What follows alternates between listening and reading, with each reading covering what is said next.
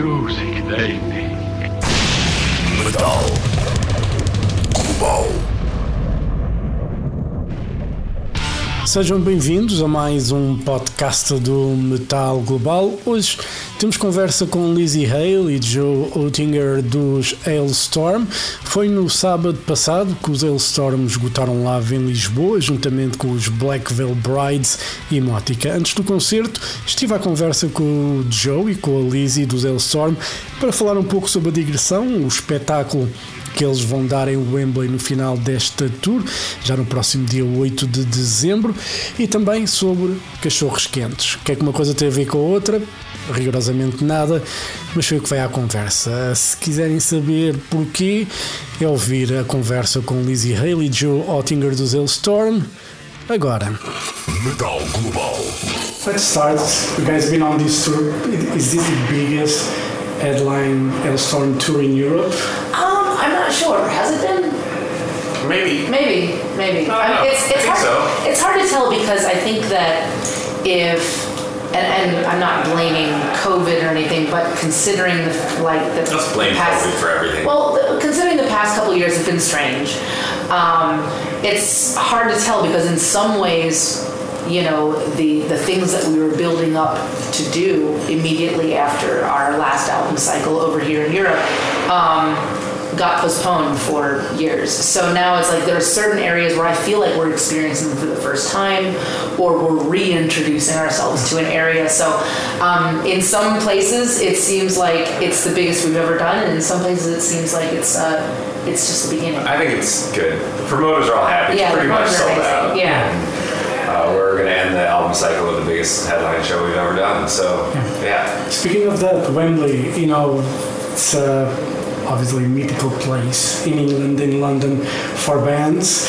Uh, are you guys planning something special for that night? Oh, yeah. Oh yes.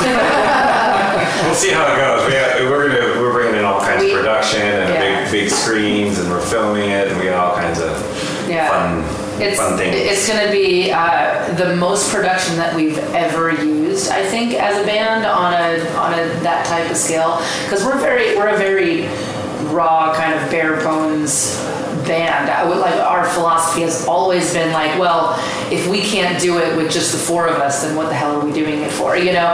But uh, but this is different. This is uh, you know It's it's a celebration. It's a rite of passage. Uh, you know, being able to, to sell out Wembley and doing this show and and um, and just being out here and being able to do live shows in front of everybody here tonight and, and last night. This entire tour has been. Uh, Incredible. There's been um, just this collective feeling of togetherness and how we're just so thankful and grateful just to be able to experience it. So, yeah. And, uh, you know, obviously with this successful tour and the end of the album cycle, I know you guys already were in Nashville with Dave Cobb uh, doing some stuff.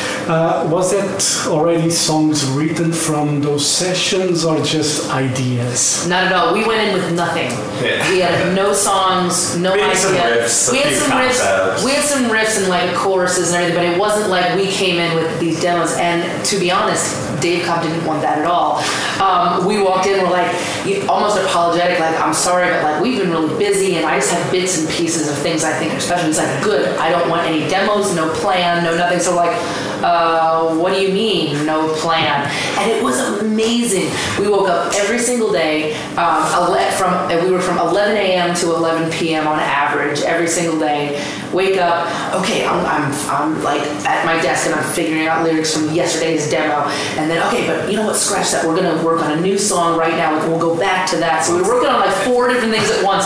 We finished what, like 12 songs in three weeks? yeah, we, we didn't really make demos either. We'd write and then Yeah. start recording. And then we and we just plug in. So what was so that's the magic of it all Yeah. was that we rediscovered how we as a band individually uniquely operate and we thrive in that chaos as soon as you start thinking like okay this is the concept these are the songs this is what we go in this is what we do it just becomes like a like an office job and there's no room to create whereas this is totally not like that you go in and you're like wow anything could, is possible and anything could happen and then as you are writing it and finishing it you are recording it for real Yeah, it was, equipment. it was cool. I was telling So Lzzy, I was like, we wouldn't, we didn't go in with anything but the shirt on our back, except that shirt is like 20 years of being a band. Yeah, that's right. We obviously you go in there with experience. Yeah. We could have never done that No, 20 years it's cool. ago. It's fun. But yeah. Did you feel the, the songs written in that, in, you know, in that chaotic environment? Do they get heavier somehow, or Yeah, a lot of them got like really weirdly heavy. Like a dark away and in it- in it. some like real good battle. I don't know. It's not necessarily the record, you know. It's just that's what we did in those few weeks. Yeah, And I, I, that doesn't mean it's going to be the record. They're not all keepers, but they're fun. And it's a little reflection of where we were musically at that time, which is Yeah, and I think that comes from even if it got darker or more intimate, especially like I, I guess on on my end and, and lyric wise, it's a weird balancing act between okay, I'm comfortable with all of you guys enough to like spill my guts because you've seen me at my worst, you've seen me at my best, so it's like having that experience with people that you trust it bleeds itself into the music because you're not holding anything back. But at the same time, I didn't have time to overthink either. It's like, okay, hey, by the way, um, we're getting a surprise visit from your A&R guy, and uh, we still have six songs to sing. I'm like, oh my god! So I finished like six songs within a weekend, um, just because. And, and so there's a beauty in in taking the too much thinking out of it too. So therefore, it, it, the song has no choice but to just be what it is, whatever it is at the moment. Um, so yeah, I'm, I'm, I'm interested to see what the next one will will go. There, we're going to spend some time in January and February, just kind of.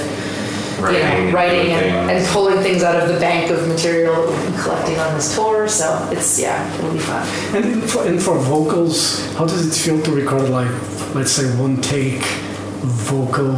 Do you think those are the best normally, or are you the kind, Sometimes. are you the kind of singer that, that always thinking, no, I can do better. Let me yeah. try just one more time, it never gets better. never gets better. No, um, I am that person. Whereas we'll go through it like because usually, especially when we're in the studio, um, you know, unless we've been sitting on the song for a while, and I'll say, okay, well, let me hit the choruses a bunch of times. Usually, it's a performance, and then we'll kind of take what um, you, like, okay, well, I like to take 12 verses so you can comp it together.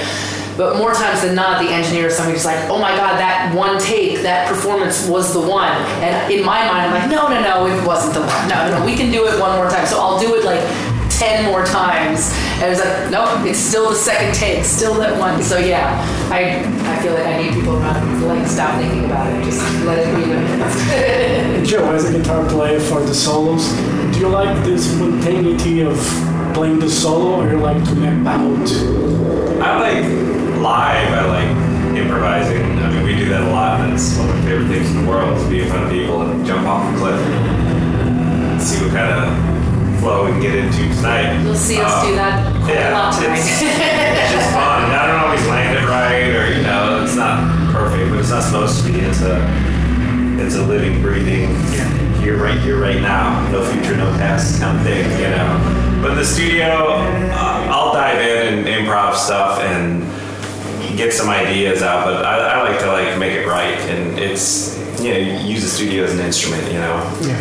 So I'll, I'll uh, compose a solo for sure because I want it to feel right, and you know, I'm a, I know the nuance of my playing, and when I hear something like I hear earlier records when I wasn't capable of composing that yet, I, my, I couldn't wrap my brain around it, and I'm just like, ooh, I hate that. We all do that. So, The older so I can, you know, yeah. I'm, that's just because we've gotten better. Thank I know I know how to compose and put something together that sounds good and feels good and is exciting for me, so I'll do that. But being very musicians, obviously, sometimes if you're a perfectionist, you tend to overdo it. And from what I was seeing with working with Dave Cobb, he likes the in the moment kind of a It's good thing. balance, yeah. And uh, when you guys in January, February, you guys working with Dave Cobb again, or you guys going to work on your own? What's the We got all kinds of shit Yeah, we gotta do. it's, it's like it's like we're gonna. So so it's funny because um, I'm sure we'll get in there at some point. well yeah we'll, we'll end up getting into the studio with with Cobb absolutely, but then in January we're gonna kind of like you and I are gonna be like in our band basement and try to like sift through all the ideas that we've had over the past like couple whatever years on the road. You know. And then um, there's a bunch of like really like crazy songwriter guys that like write for some big people that want to like get into a room with me and try to come up with some stuff. So I'm just like, ooh, I'm excited about that That'd be too. fun, yeah. So we'll see. You know, fresh meat. You know, may the best song win. That's all. I don't know. It's gonna be great. Some people I've never written with before, so. And working with different people, is there any specific artist, composer, producer that you would like to work with that you haven't had a chance yet? that I haven't had a chance yet. Um, this is a little. Uh, it's it's really not out of anybody's ballpark. There, I, I don't believe that there are necessarily genre lines anymore. But I'd really love to work with Brandi Carlile. Um, Put it out there. because because I think that she has one of the very few otherworldly voices that still has this kind of uh, it- the soul hasn't been sucked out of it yet you know? And and there is that grand balance. I think that her voice is perfect but I think that her voice is perfect because she doesn't lose that human element to it whereas I'm sure she could sing everything like auto tune, do the whole thing, but the fact that you can still hear her her uh, her spirit inside of her while she's singing, I think that that's something that's such a rarity today, and so I I would love She's a great producer. And she's an amazing producer, so yeah, I don't care what we do. We could do a cover, or it, it doesn't matter. a nursery rhyme. Let's go. Do you, do you think soul is missing from a lot of new artists? Uh, yes, I think so. Um, and I'm not saying that everybody has to. I'm just saying that's something I'm attracted to. Um, whereas uh, I like the balance of it all. Like you can't have. Um, uh, you can't have uh, a perfect uh, or a near perfect part. You can't have something be tight without the chaos because just tightness for tightness sake is boring without the chaos. But you can't just have chaos or it's a mess, and so you need to have those anchors. And I think a lot of people either go for one or the other, whereas I think that um, I mean, in hard rock in general, Yeah. like hard rock, heavier Everything got really music, slick. everything. Yeah, in the last few years, it's gotten very perfect and Yeah. uh, electronic almost, and which is fine. There's a lot of people people doing really cool shit, Yeah. pushing boundaries in a neat way. But I think uh, a lot of it, a lot of folks are kind of hiding Yeah. behind some technology and. Uh, th- there's there's some new guys I like that kid in Bad Omens is deadly man. He's, he's got a million gears to his voice and he uses them all. And, and uh, there's people still pushing and incorporating some of that with some of the soul and the you know. So th- there's some good stuff out there, but stuff. I, I just I, I hope more of that blooms. there's a risk, you know, and part of the reason, and it's not just, you know, it's not just because it's an old school way of doing something. The reason that we have continued to play live is because when you wake up in the morning, no matter what you do, it's not going to be a perfect day. Now, it could be a near perfect day. All that really happened was I bit my tongue while I was trying to brush my teeth. That's the only thing that hurt. Or I could say something to my partner that's going to ruin us for the next three days, and everyone's going to be pissed off. So, it's like your level of perfection. Um, when you go out on stage, we're not looking for perfection, and, and we we're not even really looking for perfection in the studio. It's making moments. Yeah. What's the moment that I'm going to connect with you in a way that will never happen again? You and I had that moment, and that's what I think is what music is all about. And so, Yeah. you know, sometimes you got to jump out of the plane, like Joe said. like, hope, hope the parachute opens. That's one of the things about newer bands. It's like production wise, everything seems, you know, it, it, it tires my ears, a lot of the albums, and I cannot listen from start to finish because it's just so exhausting. It so seems everything Yeah. seems to be up there. Yeah. And it's just like, give me some breathing room. Then I go back to the Purple Records and the world is better. well, because you, you want to ride. It's like, and, and um, I know even with me, um, and I'm selfish as a vocalist because I'll say in the set, be like, all right, if I'm going to have four songs where I'm like, what? You know, we're going to have to have like two or three. So I can show people that it's, it, it is both. And, and even with us, like, we want to take the ride with everybody, you know? It's like you just. You can't be on 11 the whole. I mean, you can. You do can be on you 11 the whole time. We've done it. But like, But- uh, but it's like the flow nice. of it, you know, you gotta go for a give the ears a rest, do play some acoustic, chill out, and then all right, let's get back. to Yeah. it. We still got time. Yeah. We just want to have a good time. I I remember seeing that show in Dublin, an evening with Halestorm at, Oh, the, yeah. at the Olympia. That was like a very fun concept. The beginning, acoustic, more chilled, and then full throttle rock and roll. It was an amazing night. Thanks. So we, we love doing that. I, we need to do that again. We're gonna try to do that around Europe, that we logistically couldn't get around because COVID restrictions were still up. So there's our first time headlining since in four years around here, which That was sucks. crazy. It took Yeah. way too long. And when you guys started this tour, this is just, I got the live Instagram thing that you guys did, and you were talking about hot dogs. Oh yeah. I, I, I just got to talking about sauce, not too much sauce. I, I don't know. It was, you know, I like Yeah. a good sausage, not between bread. yeah. Eat your own.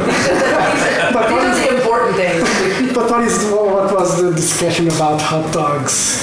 I It's just It's ridiculous. We, we just uh, so like we talked about this a lot, where it's like we're we've known each all four of us, you know, have, have been the same members for 20 years, and we've known each other since we were kids. And I think somewhere, um, joke wise and maturity wise, inside we just stopped Yeah. at like 13 or 14. So like we're in somewhere in seventh grade. The sentence And- today has to do with hot dogs. Yeah, ironically, Not hot dog, we've come octopus hot full, dog. full circle and talking You about can get octopus hot dogs in Portugal. Or they got the octopus hot dog.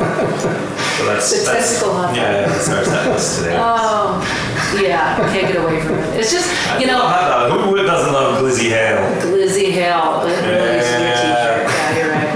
Um, but yeah, no, it's interesting. I, I don't know. I love the fact that. Okay, so for example, yesterday had a day off. We all pull up to the hotel, everyone's trying to check in. We're all like, you know, just kind of taking over the lobby.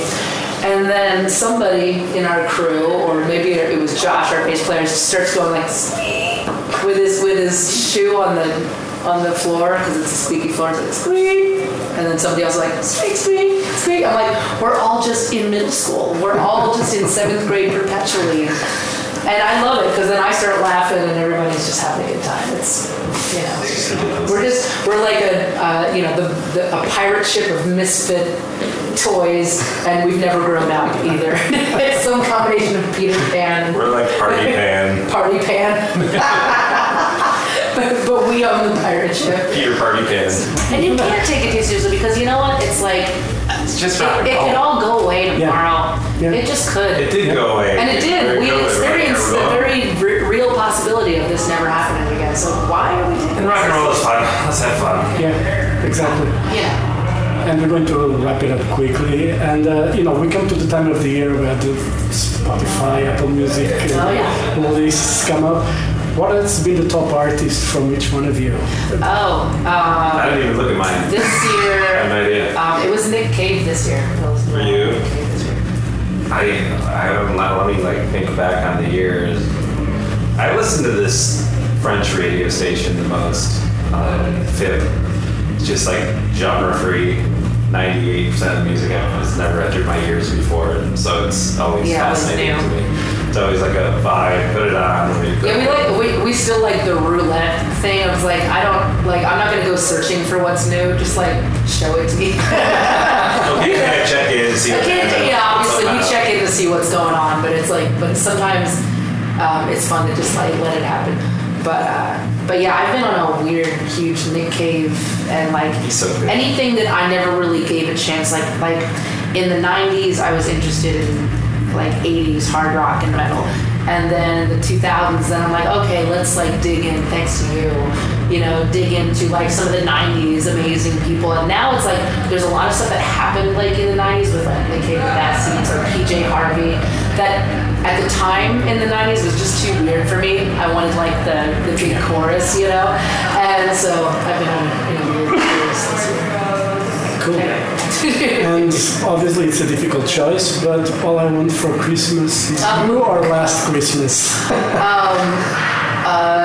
to sleep into like 2 p.m. Last Christmas. Which song? Oh, All Around for Christmas or Last Christmas? oh, all over Christmas or last Christmas? Last Christmas. Last Christmas, Oh, Last Christmas. Yeah. Myself. Yeah, you have to go. I thought you guys what I wanted for Christmas. but you can't tell me what you want. Yeah, what do you want? no, um, yeah, definitely last Christmas. He can't go wrong with George. So, Tea or coffee? uh, coffee. Coffee. Although I'm getting into a cake tea. kid. You are. Getting there. You're like a nighttime. I'm a tea. nighttime teater. Yeah. And now this is a, a weird one, but sleeping with socks. Yay or no? Oh No, I think okay. So so I'm weird because sometimes I will go to bed very cold, and um, I grew up on a farm. where We just had like a coal heater, like so it's like it was kind of cold in the winter anyway. So like I would always start out with socks, but then they would always you wake up. Oh, now I'm sweating and I gotta take them off. So now I I try. I was born into the right family. My last name is Hottinger, and I just like run hot. So I'm Oh, yeah. like, Well, I'm hale and I run cold. Yeah. It's ice balls, you know. that old ice, glizzy ice Old- ball. glizzy ice balls over here. Yeah. That's our girl.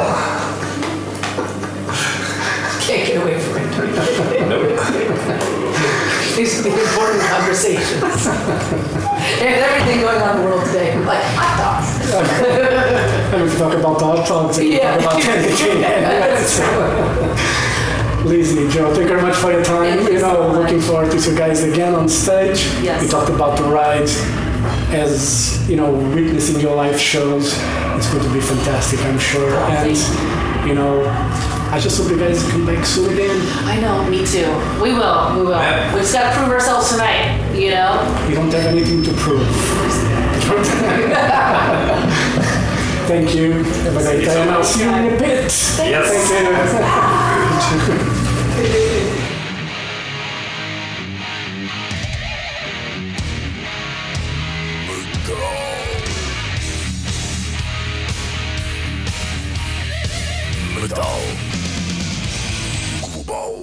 Metal Global foi conversa com Lizzie Hale e Joe Oettinger dos Hailstorm.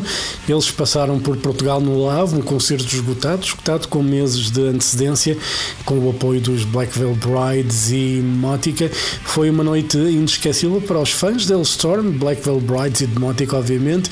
Estou com aquela sensação que os Black Veil Brides irão regressar em- a Portugal em nome próprio muito brevemente. Não sei de nada, obviamente, mas estou com essa sensação porque eles de facto gostaram muito do público português eh, e o público português gostou muito deles, obviamente, e claro, dos Elstorm que arrasaram por completo eh, no Lave no sábado passado. Foi conversa então com Lizzie Hale e Joe Oettinger. Já sabem, dúvidas ou sugestões, enviem e-mail para jorge.botas.rtp.pt. O blog está disponível em metalglobal.blogs.sapo.pt. Sigam-me no Twitter e Instagram em arroba Mountain King. Facebook podem procurar pelo Metal Global e fazer like na página e, claro, ouvir a versão rádio deste programa em exclusivo na RTP Play. Eu volto no próximo podcast. Um forte abraço. Children of the night, you will live through the centuries to come, as I have lived. Good night.